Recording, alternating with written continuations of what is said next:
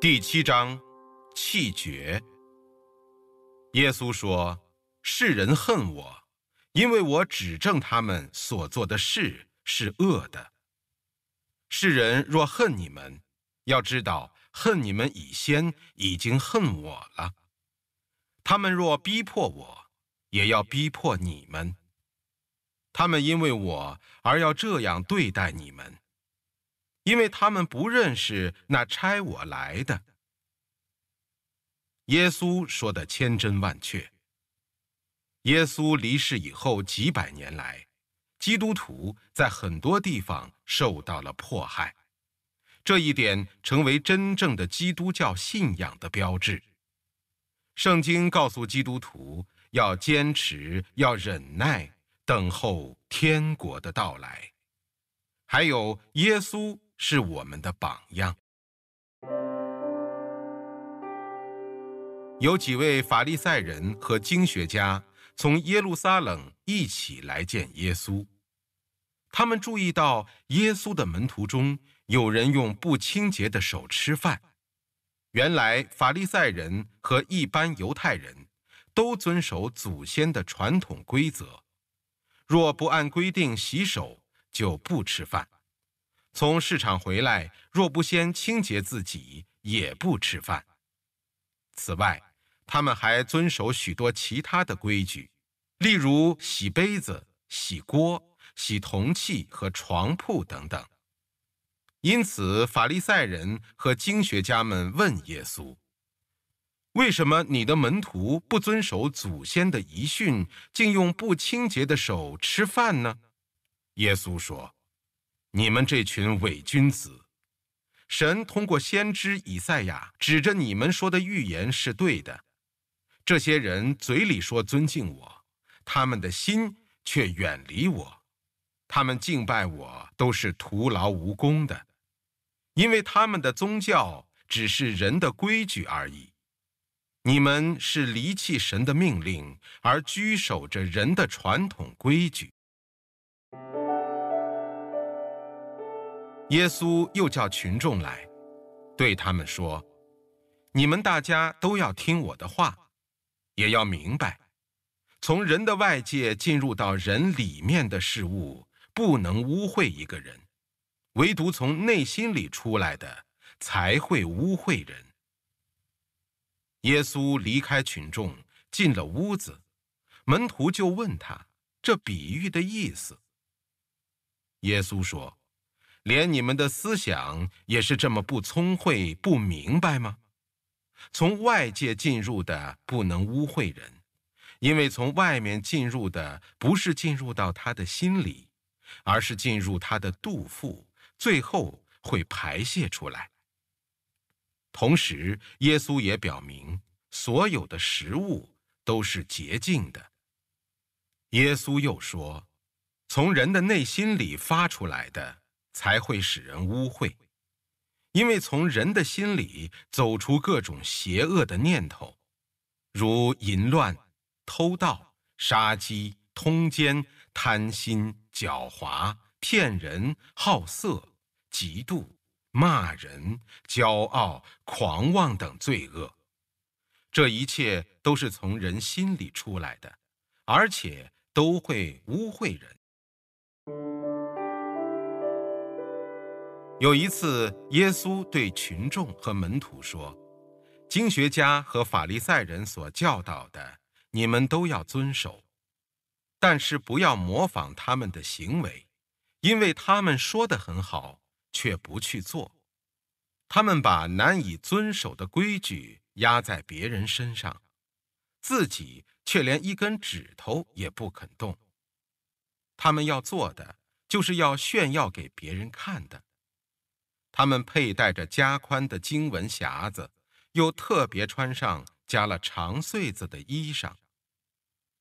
他们喜欢在宴会上坐首位，在会堂里坐高位，又喜欢众人在街上向他们致敬问安，更喜欢人称呼他们为老师。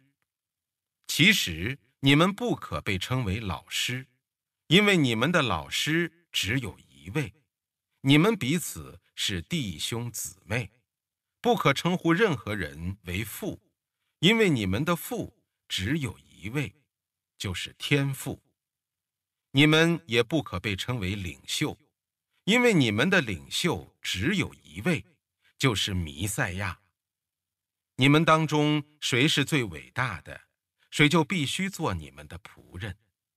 无论是谁高抬自己的，必被降为卑微；谦卑自己的人，必被高举。假冒伪善的经学家和法利赛人呐，你们真是大祸来临了！你们自己进不了天国，也妨碍真正想进入天国的人。假冒伪善的经学家和法利赛人呐，你们真是大祸来临了！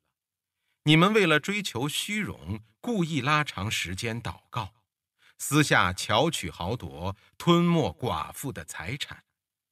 因此，你们必须将遭受更严厉的处罚。假冒伪善的经学家和法利赛人呐，你们真是大祸来临了！你们为了说服一个人入教，不惜走遍天涯海角。当他入了教，你们却使他变成比你们更可怕的地狱之子。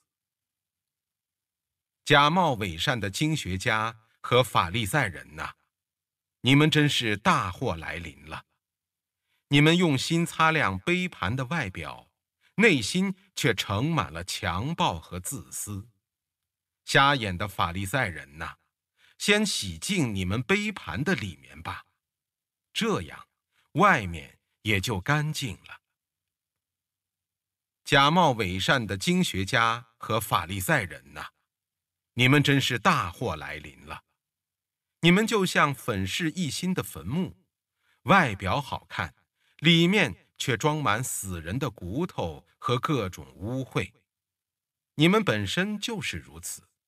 外表像个正直的人，内心却充满各式各样的诡诈和罪恶。毒蛇呀，你们这些蛇蝎的后裔，你们怎么能逃过地狱的刑罚呢？你们听吧，我要差派传道人、有智慧的人和圣徒教师到你们那里，有的会被你们杀害，有的。会被你们钉上十字架，有的在会堂里被鞭打，有的从一个城市被追逼到另一个城市。法利赛人听了耶稣的话之后，就出去了，彼此商议从耶稣的话语中找到把柄，陷害他。于是，其中有一个经学家出来试探耶稣，说。老师，请问摩西的律法当中哪一条戒律是最重要的呢？耶稣回答说：“你要以全部的心力、意志、精神来爱你的主神，这是最大最重要的戒律。其次，也与它相等的是，你要爱别人如爱你自己一样。摩西的律法和先知们的教导。”全都是以这两条戒律作为根据的。耶稣对门徒说：“你们要提防法利赛人的伪善，因为一切隐藏的事没有不被揭露出来的，秘密也终究会被张扬出去的。”法利赛人愤然离去，商议如何才能杀掉耶稣。耶稣知道了，就离开那里。有许多人跟随着他，他治好了其中的病患，又嘱咐他们不可张扬出去。这就应验了神透过以赛亚先知所说的：“你们看我亲自挑选的仆人弥赛亚，他是我最喜爱的，我对他心满意足。我要将我的灵赐给他，他要向万民宣告我的审判。”他不争论，也不喧嚷，在街上没有人会听到他的声音。他不折断已被压伤的芦苇，也不吹熄即将残灭的灯火，直到正义得胜，万民都会仰慕他。耶稣又说了一个比喻，有一个财主，每天穿着华丽的衣服，过着穷奢极侈的生活。在他家门前坐着一个穷人，名叫拉萨路，满身是疮。他希望捡些财主吃剩下来的东西充饥。狗群也常常来舔他的疮。后来这穷人死了。天使把他带到亚伯拉罕身边。不久，财主也死了，埋葬后，财主在地狱受着痛苦的煎熬。抬头看见亚伯拉罕在遥远的地方，又看见拉撒路在他身边，就喊着说：“我的祖宗亚伯拉罕呐，可怜我吧！求你打发拉撒路用指尖蘸些水来。”凉凉我的舌头吧，我在这火焰中实在痛苦极了。亚伯拉罕说：“孩子啊，你想想看，你生前享尽了福，可是拉萨路受了许多苦，现在他在这里得到安慰，你却受折磨，而且在你我之间隔着一道深渊。”从这边到你们那边是不可能的，从那边到我们这边也是不可能的。财主说：“我的祖宗啊，既然这样，我求求你打发拉撒路到我父亲家去，及时警告我的五个兄弟，免得他们死后也到这痛苦的地狱来。”亚伯拉罕回答说：“他们可以听从摩西。”和先知们的训导。财主说：“不行的，我的祖宗亚伯拉罕呐，如果有人从死里复活到他们那里去，他们一定会悔改的。”可是亚伯拉罕说：“如果他们不理会摩西和先知的教导，即便有人从死里复活，他们还是不会相信的。”耶稣向那些自以为良善而藐视别人的人讲了以下这个比喻：有两个人上圣殿里去祷告，一个是法利赛人，一个是税务官。那个法利赛人昂然站立，祷告给自己听：“哦，神呐，我感谢你，因为我不像别人那样偷盗、不义、淫乱。”更不像那个税棍，我每个礼拜禁食两次，我也奉献全部收入的十分之一。但是那位税务官却远远地站着，连举目望天也不敢，捶着胸膛说：“神呐，我是个罪人，求你怜悯我。”我告诉你们，获得赦免而成为义人的是那位收税的人。并不是那个法利赛人，因此，凡是高抬自己的，必降为卑微；谦卑的，必被高举。有一次，门徒来问耶稣，在天国里，谁是最伟大的呢？耶稣就叫了一个小孩子来，让他站在他们中间，说。我老实告诉你们，除非你们重新悔改，变成像小孩子一样的纯洁真挚，否则你们不可能进入天国。谁如果自谦自卑，像这小孩子一样，在天国里就是最伟大的。任何人奉我的名而收留像这样一个小孩子，他就是收留我。但无论是谁。如果有人使一个相信我的小弟兄犯罪，倒不如把一块大石磨拴在自己的脖子上，淹死在深海里。犹太人的一个节日，祝棚节快到了。耶稣的弟弟们对他说：“你离开这里，到犹太去吧，好让你的门徒能看见你所做的事。人要显露头角，就不能偷偷摸摸在暗中行事。你如果做这些事，就应该向世人显示自己。原来连他的弟弟们也不相信他。耶稣对他们说：“我的时限还没有到，你们什么时候去都一样。世人不会厌恶你们，但是他们会厌恶我，因为我不断地指出他们罪恶的行为。你们去过节吧，我现在不去，因为对我来说，时机。”还没有成熟。说了这些话，耶稣仍留在加利利。耶稣的弟弟们启程到耶路撒冷以后，耶稣避开人们的注意，也去过节。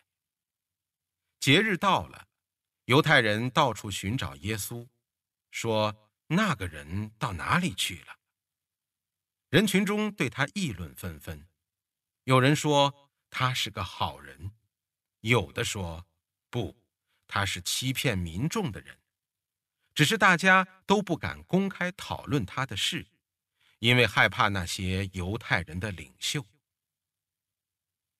节期约过了一半，耶稣就到圣殿里去教导人。犹太人觉得很稀奇，说：“这个人没有受过教育。”怎么会懂得这么多呢？耶稣说：“我所教导的不是我自己的，而是出于那位派我来的神。一个人如果决心要遵行神的旨意，就会分辨出这教导是出于神，还是出于我随便说的。”耶稣又大声说。相信我的人，不只是信我，更相信差遣我来的那一位。看见我的，也就等于看见那差遣我来的神。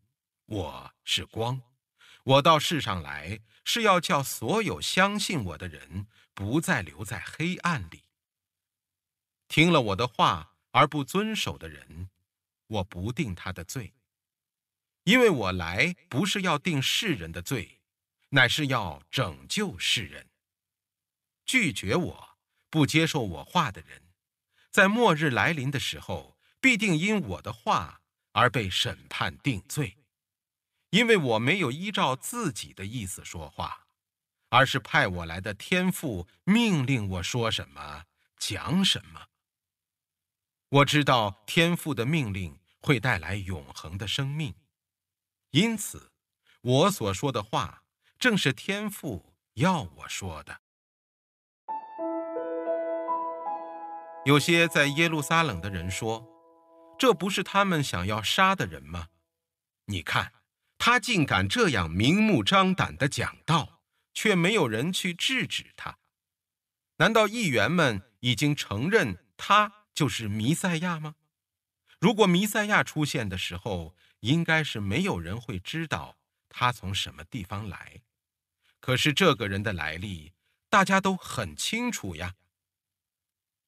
于是，耶稣就在圣殿里大声疾呼地教训众人说：“你们知道我是谁，也知道我是从哪里来的。我不是依照自己的意思来的，是那位真实可靠的天父差遣我来的。但是你们却不认识他，而我认识他。”因为我是从他那里来的，他也就是差遣我来的那一位。众人当中有许多人相信了耶稣，他们说，弥赛亚来的时候会比这个人创造出更多的神迹吗？另有人说，这个人是弥赛亚。也有人说，弥赛亚怎么会来自加利利？圣经不是明明的说，弥赛亚是大卫王的后代，要降生在大卫王的故乡伯利恒吗？于是众人为了耶稣又引起了争论。法利赛人听见群众在纷纷议论耶稣的事，他们和祭司长就派差役去逮捕耶稣，但没有人下手抓他，因为他的时限还没有到。祭司长和法利赛人看到差役空手回来，就问：“为什么没有把他带来？”差役们回答：“从来没有人像他那样讲话的。”法利赛人说：“连你们也被他迷惑了。议员们和法利赛人当中，难道有谁信他吗？这些不懂律法的愚民是可诅咒的。”他们当中有一个人，就是以前来见耶稣的尼哥德慕，对他们说。难道我们的律法不允许被告申诉和查明事实就能定人的罪吗？他们就说：“你也是加利利人呀，你去查一查，就会知道先知不可能出自加利利。”耶稣离开圣殿时，门徒们走上来，向他指着建筑宏伟的圣殿。耶稣说：“你们眼前的这些建筑，我现在告诉你们，将来在这里会连一块叠在一起的石头都没有了。这圣殿要被彻底的拆毁。”耶稣在橄榄山上坐着，门徒们私下来问他：“请告诉我们，圣殿被毁的这件事什么时候会发生？”你再回来和世界末日来临之前，会有什么预兆呢？耶稣回答：“你们要小心，不要被人迷惑，因为许多冒充我名的人会出现，他们会说我是基督，因而欺骗了许多人。你们会听见打仗的传闻和战争的消息，但千万不要惊慌。”因为这些事一定会发生，不过世界末日还没有到，民族和民族之间的相斗，国家与国家之间的征战，到处会有饥荒和地震，这些也不过是灾难的开始。到那时候，由于我的缘故，普天下都会憎恨顺从我的人。你们要被逮捕、受酷刑，甚至被杀害，因此许多人要放弃对我的信仰，彼此出卖，互相仇视。同时还有假牧师要出现，迷惑许多人。因为罪恶泛滥，大部分信徒的爱心就冷淡了。唯有坚忍到底，必定得救。天国的福音。先要传遍天下，向全人类做见证，然后世界末日才会来到。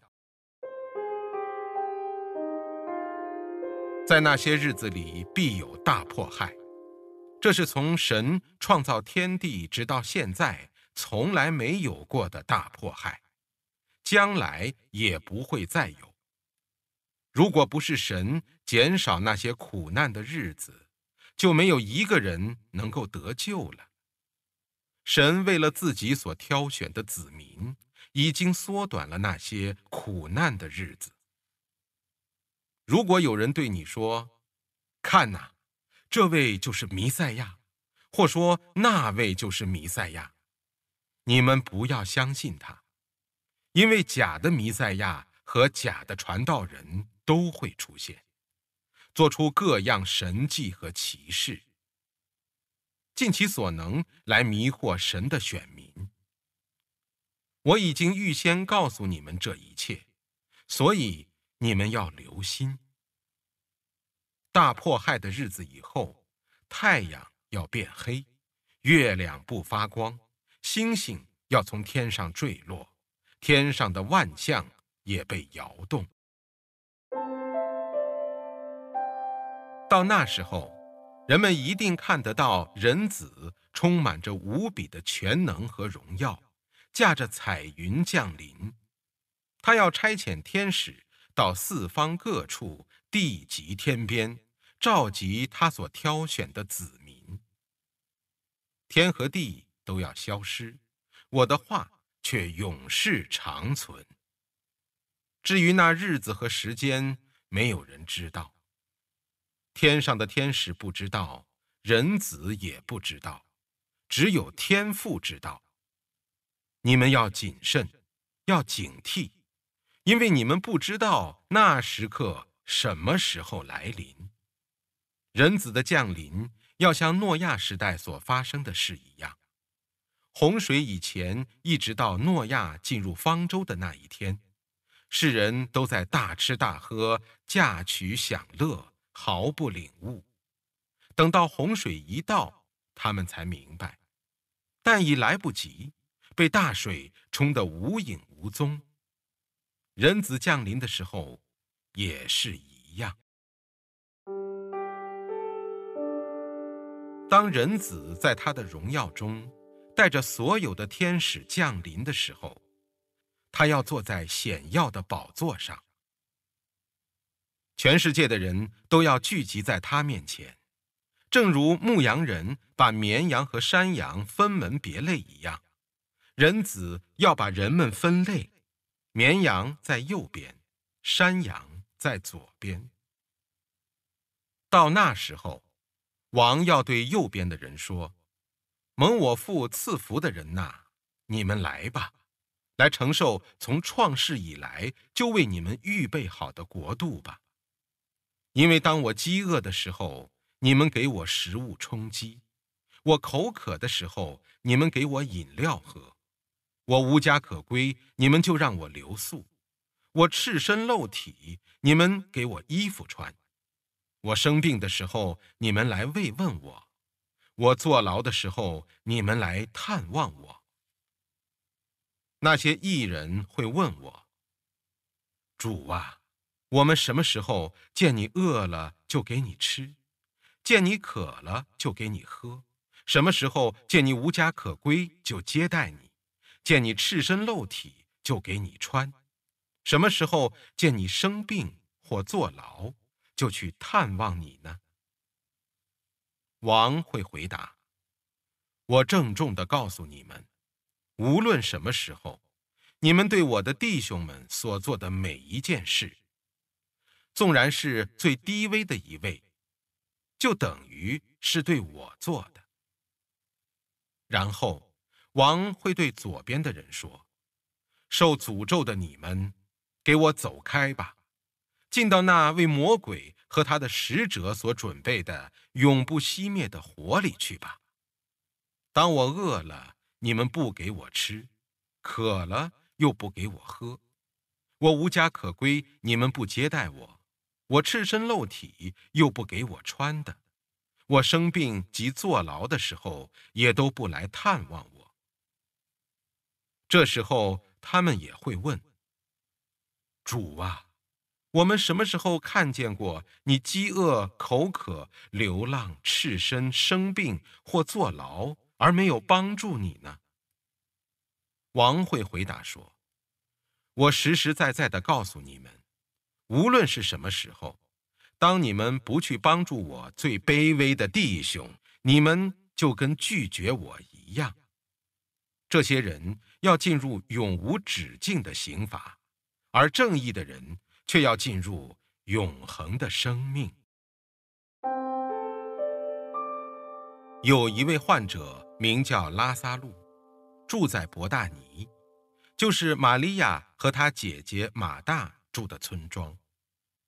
这玛利亚就是曾经用香油抹耶稣的脚，并且用自己的头发。擦干他的那位妇人，患病的拉撒路就是他的弟弟。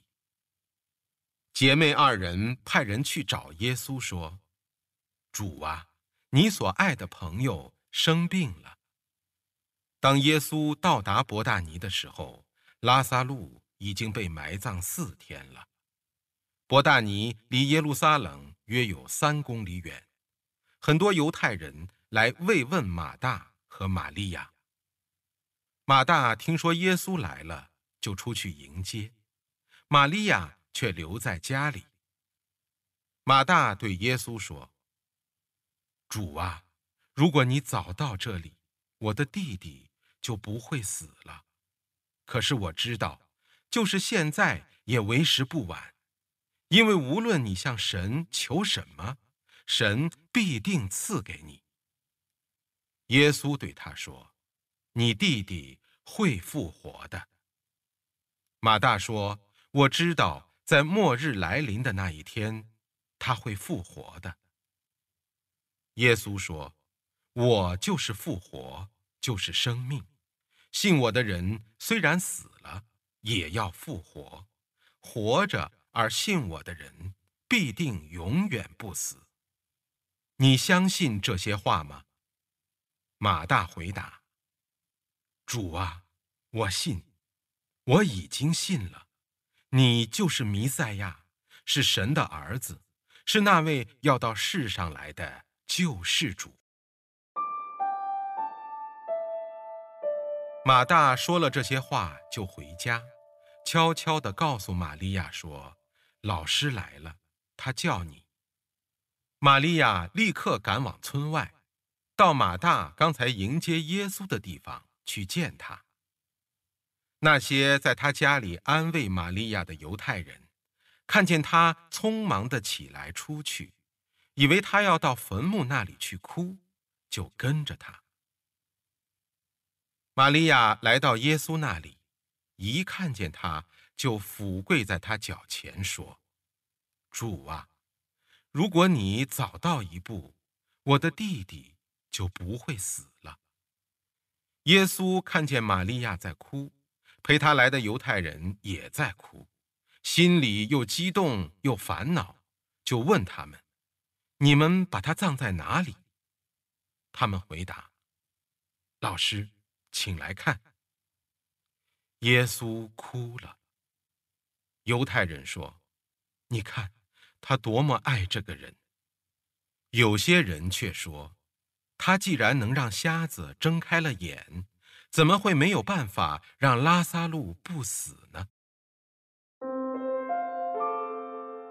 耶稣心里更激动，就来到坟墓前面。这坟墓是个洞穴，洞口有一块石头堵住。耶稣吩咐把石头挪开。死者的姐姐马大说：“主啊，已经四天了，尸体一定发臭了。”耶稣对他说：“我不是对你说过，如果你相信，就能看见神的荣耀吗？”于是，他们把石头挪开。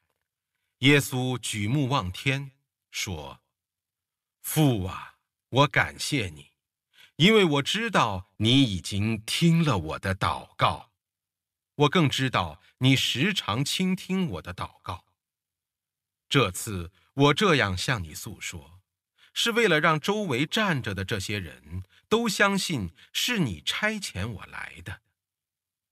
说完了，就大声呼喊：“拉撒路，出来！”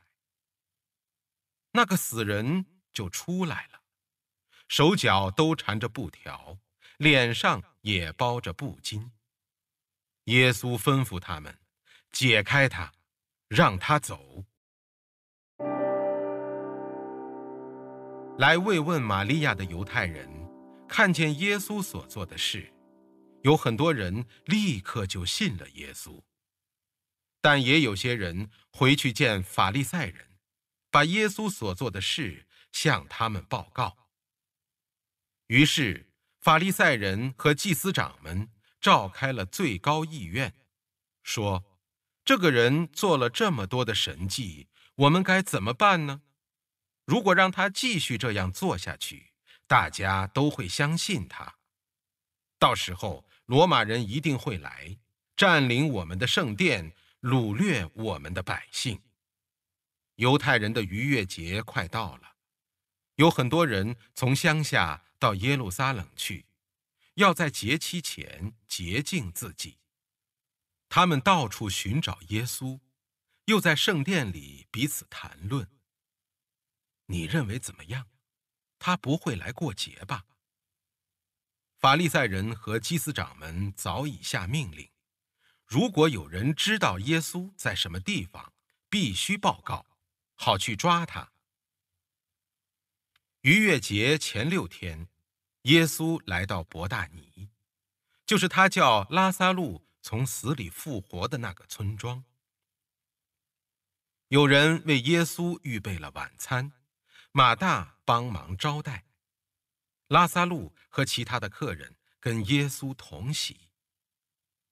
有一大群犹太人知道耶稣在那里，就赶来看他，同时也想看看从死里复活的拉撒路。于是祭司长们暗中计划，连拉撒路也要杀掉，因为有许多犹太人由于拉撒路的缘故相信了耶稣。第二天，一大群到耶路撒冷过节的人，听说耶稣就要进城，他们就拿着棕树枝出去迎接他，并且高声欢呼，赞美神，我们的救主万岁，以色列的王万岁。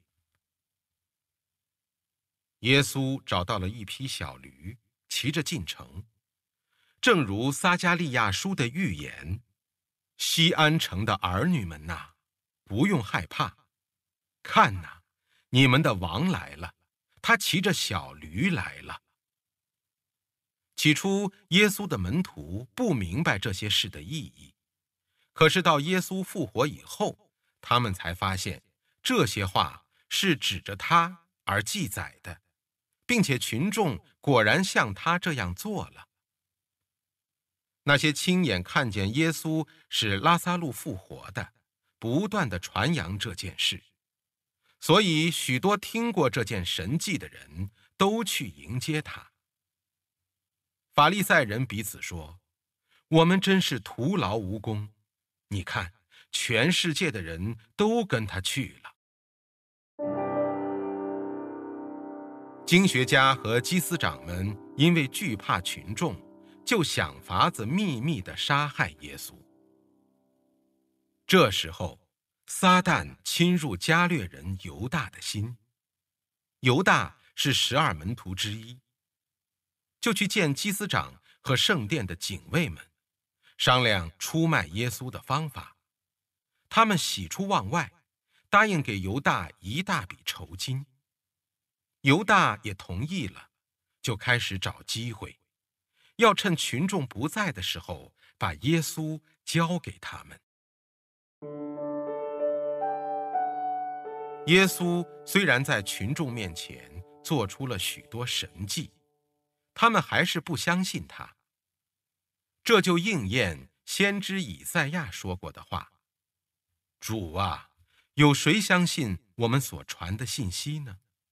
主的全能有谁领悟到了呢？”跟着以赛亚又说出了他们不能相信耶稣的原因。神让他们睁不开眼，硬了心肠，否则他们看明白了再回心转意，我还要医治他们。